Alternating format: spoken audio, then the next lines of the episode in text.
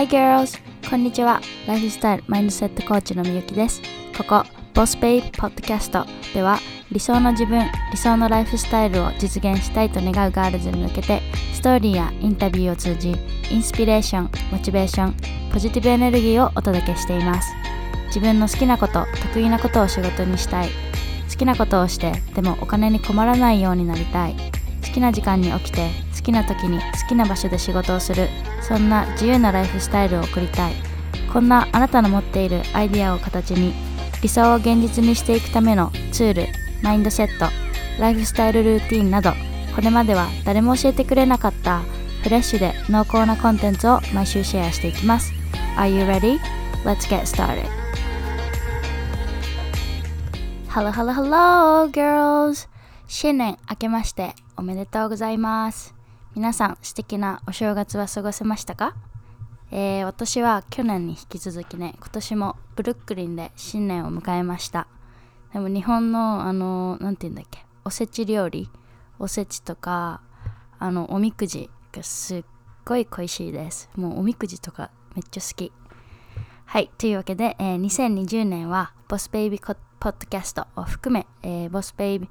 コミュニティをもっともっと盛り上げていこうと思っているので、えー、よろしくお願いします。今日が1月4日なので、2020年スタートして4日目うん。で、私を含め今年の目標やゴールを決めたガールズも多いのではないでしょうか？はい。というわけで、えー、今日はそんなガールズたちに向けて、えー、習慣化、継続するスキルの身につけ方というトピックでお話ししていこうと思います。で私もよく経験あるんですけど年末年始によくこう新年の目標とかゴールを決めて今年はあれもするぞこれもするぞみたいな感じでこう最初のあの23日の、まあ、スタートは好調なんですよ。もうすっごいやる気マックスで。でももうこれが3日4日なってくるともうあれよあれよとこう離脱してってで結局3日坊主みたいな。なんかひどい時とか3日も続かんけんね。こう2日坊主みたいな。はい。でもやっぱり継続できる力ってこうゴールや目標の達成に欠かせないスキルだと思うんです。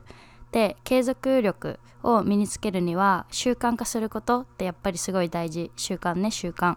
でこの習慣についての本を去年すっごい去年読んですごいこう影響を受けたので、えー、今日はガールズみんなにシェアしていこうと思います。でちなみにその本っていうのが The Power of Habit っていうチャールズ・デュヒックさんの本で日本語では「習慣の力」っていうタイトルで、えー、翻訳出版されてます。でこの本すっごい面白いので、えー、興味のある方は、えー、リンクを詳細欄に載っけとるけんぜひ、え読んでみてください。2019年私が読んだ本の中でおすすめの本の一つです。はい。では早速実際にどうやって三日坊主ガールから卒業できるかというプロセスをお話ししていこうと思います。でまず軽くイントロでも、えー、お話ししたんですけど三日坊主からおさらばする方法、まあ、それは習慣化すること。でこれ当たり前やろって感じやけどまあ当たり前なんやけどでもこう実際にどうやって習慣化していくって聞かれるとこう具体的に説明できない場合が結構多い。そう。なので今日は、えー、習慣を作り上げていくプロセスを、まあ、例を出しながらね説明していこうと思います。はいよく聞いてね。じゃあまず最初に習慣とは何か、えー、習慣って脳を使わなくても体が勝手に動いて物事に取り掛かってくれる状態。例えば朝起きてトイレ行く。でトイレ行ったら歯磨きするとかあと家出る前に鍵をかける朝通勤通学する前に通学する時に、えー、同じプラットフォームにいるとかあとお風呂入って体頭顔洗う順番とか、まあ、こういったこう動作って普段私たちが何にも考えなくても無意識にやってることで「え今日今日鍵閉めたっけ?」とかこういつもと違う方方向の電車乗らないけんかったのにこういつもの癖で学校とか仕事行く方の電車乗ってしまったとか、まあ、そういう経験みんなないですか？うちめっちゃある。なんか特に鍵閉めたっけのやつはもうほんとすごいある。こんな感じで、えー、私たちが脳を使って考えなくてもこうやってる動作。でこれが習慣。でこの習慣っていうのは私たちの普段の生活1日の約40%を占めるって言われてて40%よ40%意外と多いよね。そう。でこのまあ、そんなうちらの1日の約半分を占める習慣っていうのは、まあ、3つのステップから成り立ってます。でここからめっちゃ大事。Ready? 1つ目が Q ここではまあ日本語でスイッチとかきっかけとかって訳そうかな。で2つ目がルーティンでまあこれは習慣化したいアクションのことをルーティンこれがステップ2で一番最後のステップ3が、えーえー、reward 報酬とかご褒美とかそうまあそうやって訳訳そうかなリワード。で私たちがする全部の習慣がこの3つのステップから成り立ってます。もう全部。朝歯磨きの例を出すとまあ朝起きてトイレ行く。でこれがまあ1つ1つ目の Q スイッチねスイッチ。でスイッチがオンになると2つ目のルーティンが始まる。歯磨きするやろ。で歯磨きするとすっきりするもしくは目が覚める。でこれが3つ目のリワードご褒美。だからこう新しい習慣を作りたい場合っていうのは習慣化したいことだけをこうランダムに生活に取り入れるんじゃなくってステップ1の Q スイッチとかきっかけ。でそれからステップ3のリワードご褒美。とか報酬をちゃんと決めてでそれをうまくルーティンと組み合わせていけば、えー、うまくいく。で逆にそのその3つのステップをうまくコントロールすることでその新しい習慣を作り出せるだけじゃなくって、えー、悪い習慣をやめることだってできます。Amazing ではここからは例を出しながら実際にこうどうやって新しい習慣を作り上げて三日坊主の自分からおさらばしていくのかということについてお話ししていこうと思います。じゃあ例えば今年の目標が TOEIC900 点取ること。でそのために毎日単語を20個覚えることを習慣化したいとするでしょ。そしたらまずステップ1の Q スイッチから設定していく。でこのスイッチはまあ何でもいいんだけど例えば朝起きて歯磨きした後とか電車に乗ったらとかあとうん毎日アラームを夜の10時に設定してアラームが鳴ったら単語を覚え始めるとか。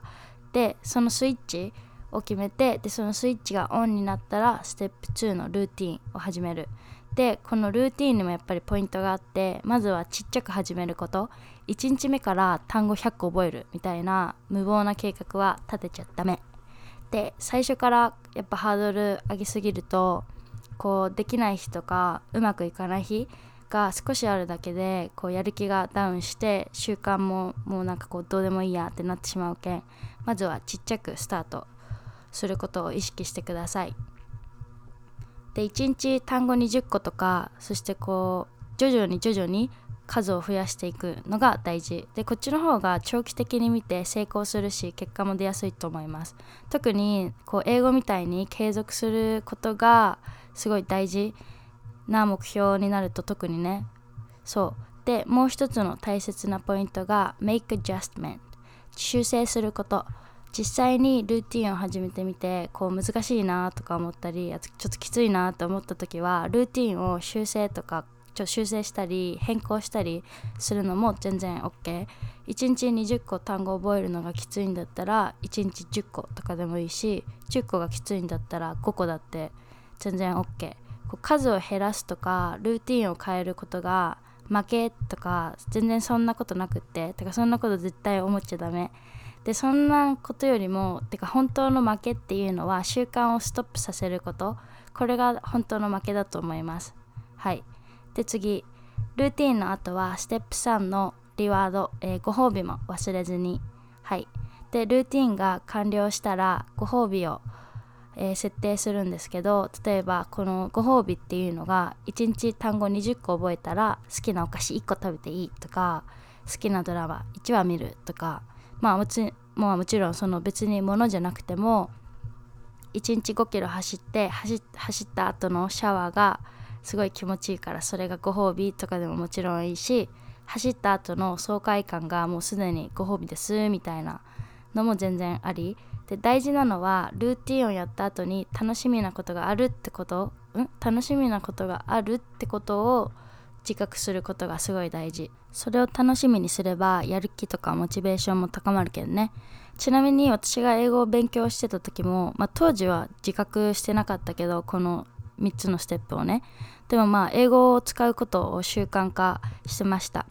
例えば日本にいて英語を勉強してた時は朝ごはんを食べる時間これがまスイッチになって朝ごはんを食べてる時はお気に入りの YouTuber 英語を話す YouTuber のビデオを見てでまあそれがルーティンね。アクション。でそのビデオを見て楽しいとか英語の勉強になるからプラスそのその日の一日のモチベーションを上げてくれる。でこれがまあステップ3のご褒美。で、まあ、それとかあとアメリカの大学留学中はホストファミリーとかあと誰かの車に乗る。でこれがスイッチになってその日あったこととか最近あったことをもう英語で話す。でこれをルーティンにしてでそうすることでこう会話が弾んでホストファミリーや友達との距離も縮まる。でこれがご褒美。でこんな感じで私たちが長期間続けていることを振り返ってみれば意外と自分たちの気づかないところでこの3つのステップ、えー、スイッチルーティンリワードを踏んでることに気づくと思います。はいこれまでは新しい習慣を作るには3つのステップを踏むことを意識するということをお話ししました。でもまあ中にはそんなこと分かってるしなんかもっといいアドバイスくれみたいなガールズもいるかもしれません。はい。そんなガールズに向けて、えー、3つのステップ以外の習慣化する際のコツを、えー、4つ紹介していきます。You ready? 1ビジョンをクリアにする。まずはどうしてそれを習慣化したいのかってことを明確にしてください。英語学習を毎日するっていうのを、まあ、習慣化したい人はどうして英語を習得したいのかってことを明確に、まあ、紙やノートに書き出して目に見えるところに視覚化する。でビジョンが明確じゃなければ脳があこれは別に習慣化したってあんまりメリットがないって思っちゃってこう離脱しやすくなる。だからちゃんと将来的にこういうことをしたいからこういうメリットがあるから今これをするって強く思う。で脳にそうやって認知させることでこうブレにくい離脱しにくい習慣を作ることができます。その2習慣化したいことを優先順位のトップに上げること。習慣化したいことを空いた時間空いた時間にやるんじゃなくって習慣化したいことを一日のやることリストのトップに持ってきてでそれを中心に生活を回す。でこのマインドセットってっすっごい大事。こう毎日5キロ走ること5キロ走るっていうことを、まあ、習慣化したいなら毎日その日いつ走るかっていうのを、まあ、前日までに決めておく。で例えばこう明日は夜に飲み会があるからえー、明日の朝仕事行く前に早く起きて5キロ走るとかそういった感じで習慣化したいことを優先順位の一番に持ってくること。であと SNS 上とかで宣言するのもすっごいおすすめ。で例えばこう私今日から何々を毎日しますみたいな感じでポストするだけで、まあ、他人からこう監視されてる意識が持てるし、まあ、危機危機感ね危機感が持つことができるしこれってやっぱりすごい効果的。なんかこうやる気がない時にあ今日やりたくないなって思ったけどあでもみんなの前で宣言したからやらないとみたいな感じになるのでまあこれもすごいおすすめです。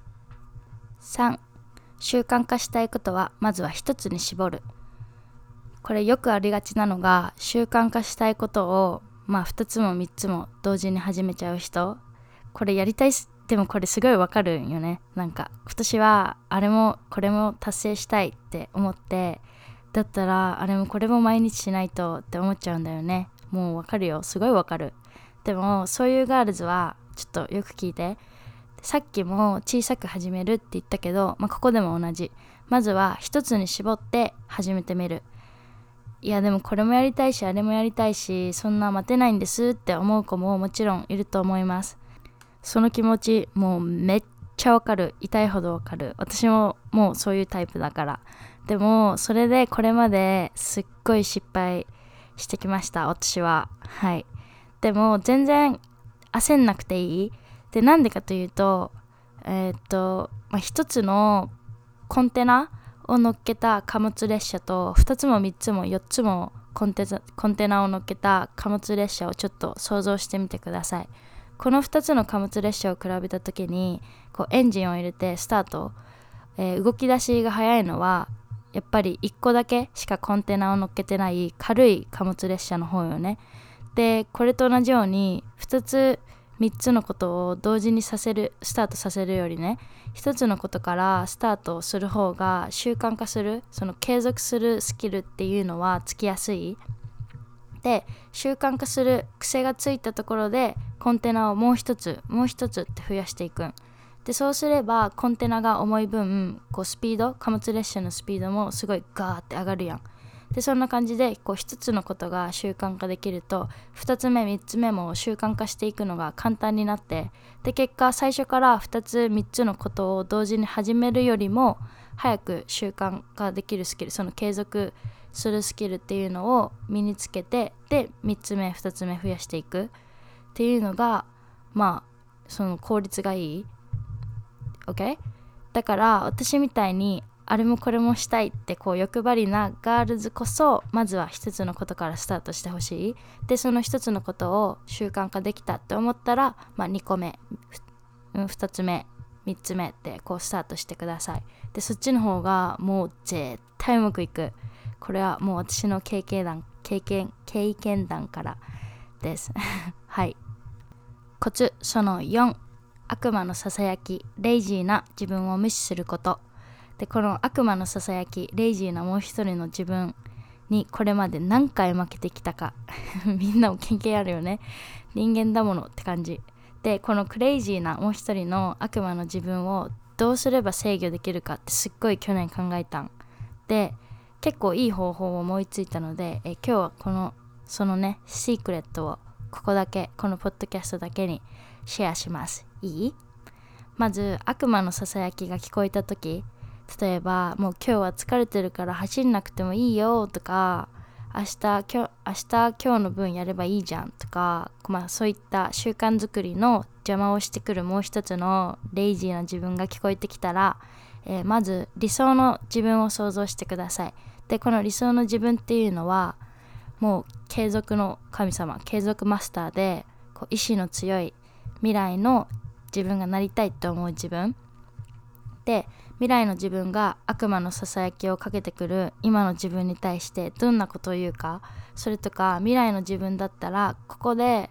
こうなんていうのレイジなんかやりたくないなって思った時にどうやって行動するかっていうのを想像してみてください。で未来のなりたい自分は絶対ここでねその悪魔のささやきに負け負けて習慣をストップするそんなことないと思います。うん。なんかみんな未来のなりたいなりたいって思う自分だったらここで折れずに負けずに重い腰を上げてやることはやると思う。そのなりたい自分っていうのを想像してその未来の自分になりきるっていうのがすごい大事。未来の自分の言葉を、まあ、今の自分に言い聞かせることがまあすごい大事。それとか、まあ、似たような感じだけど危機感を持つこともすごい効果的ででもしここで自分がやらなかったらどうなるってことをちょっと想像してみてください。例えば今自分がここで英語の学習の習慣をストップさせてしまうことで、えー、英語の習得ができない。英語ができないイコール留学がうまくいかないとか留学ができないとかつまらない仕事をまた続けないといけなくなるとかそれとか毎日走る習慣をやめることで健康状態が悪化するとか好きなものが食べられなくなるか、まあ、こういった感じで将来の危機感を持つことでそんなこと起こってほしくないから今ここでやらないとって思うと思います。だからやる気が出ないとかレイジーな気分な時こそ未来の自分だったら意志の強い自分がなりたいって思う自分だったらこの状況をどうするかとか今自分がここで習慣をやめてしまうと将来どうなるかってことをちょっと想像してみてください。すると重い腰も少しは軽くなるはず。とは言いつつも、まあ、どうしてもできない日ってあると思うんです。もうインフルエンザになったとか入院しないといけなくなったとかあとどうしても手元に単語を勉強できるものがないとか、まあ、そういった緊急のシチュエーションね。でもうそういった時ってえてかもう仕方ない。仕方ない。うんもう割り切る仕方ないって。でもここでめっちゃ大事なのがもう come back to the routine その次の日は習慣その今まで自分が作り上げてきた習慣にもう絶対に戻ってくること。で完璧主義な人によくありがちなのがもうこれまで完璧にやってきたからこそこう1日とか2日できない日があるだけでもうどうでもよくなってこう習慣をストップさせてしまう。でもう No 完璧主義。No no no No perfectionism OK